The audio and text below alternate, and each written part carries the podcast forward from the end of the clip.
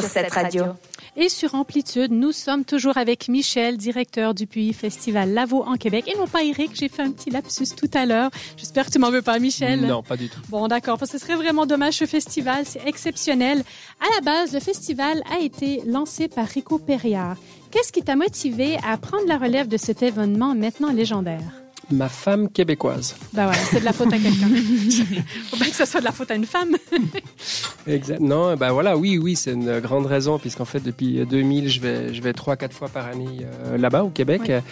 Et puis forcément, Barico, euh, il m'a vu naître puisqu'en fait c'était le meilleur ami à mon papa. Donc euh, je suis né à Puy, il m'a connu depuis tout petit. Puis euh, bah voilà quoi, lui s'occupait de ce festival et puis par la force des choses entre le Québec, Rico, euh, ma passion Puy. pour la musique, Puy, euh, voilà quoi. Je crois que c'est assez. Ah ben c'est euh, une jolie boucle, bien bouclée en fait. Finalement, parfois les choses elles sont faites pour arriver d'une certaine manière. C'est vraiment impressionnant.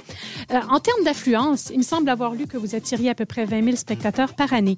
Penses-tu que cette période post-Covid, si j'ose dire, aura une influence sur l'affluence et quelles sont à peu près tes prédictions euh, cette année? Il fera quel temps?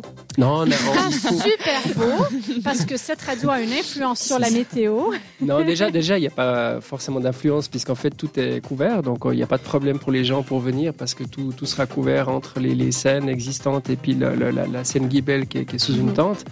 Mais euh, les influences, ben, on sait qu'en fait les réservations se font de plus en plus à l'adhère. Donc aujourd'hui, c'est compliqué déjà de, de, de faire un peu un pronostic. Nous, on espère vraiment ben, retaper euh, autour de, de, de 20-25 000 personnes. Après, on verra quoi. On verra ce que ce que ce que nous réserve en fait. C'est après euh, c'est après Covid. Ben absolument. En tout cas, je le souhaite vraiment qu'on ait autant de, de gens que ça. Et puis, les billets, finalement, les gens qui nous écoutent en ce moment, ils se disent Oh, mais ça a l'air trop chouette, ce festival et tout. Où est-ce qu'on peut trouver les billets si on veut acheter tout de suite euh, Amir, euh, les Cowboys Free? Alors, Ticket Corner et puis l'Octogone. Ticket Corner, l'Octogone, ouais. Mais c'est vraiment exceptionnel tout ça. En tout cas, le festival débute dans un peu plus de trois semaines. Ça sera du 5 au 11 juin. Comment se passent les préparatifs en ce moment? Ça se passe bien? Alors, à l'instant où on parle, euh, ils ont fini leur première journée en fait de montage. Donc, euh, ça, ça a débuté. Donc, on est, en, on est en plein dedans. Donc, on est, tout le monde est excité. Là, il y a plein de choses qui se passent. Euh, on est déjà dans les commandes, on est déjà dans, dans les tests. Donc, c'est génial, quoi. Vraiment, là, on est, on est dedans. C'est trop bien, c'est génial. Cette ambiance de préparation, d'excitation. Toi, tu penses régie tout de suite, Bien sûr. C'est incroyable. Bon, en tout cas, je, je peux absolument ressentir l'ex- l'excitation jusqu'ici à Lausanne. Depuis, ça doit être chouette de passer justement dans Puy puis de voir qu'il y a tout De ça qui est en train de se préparer. Là, les gens de Puy doivent se dire yes, génial, ça revient. En tout cas, nous, on y sera. Et pour l'instant, on va écouter Nameless World de Skip the Use sur cette radio.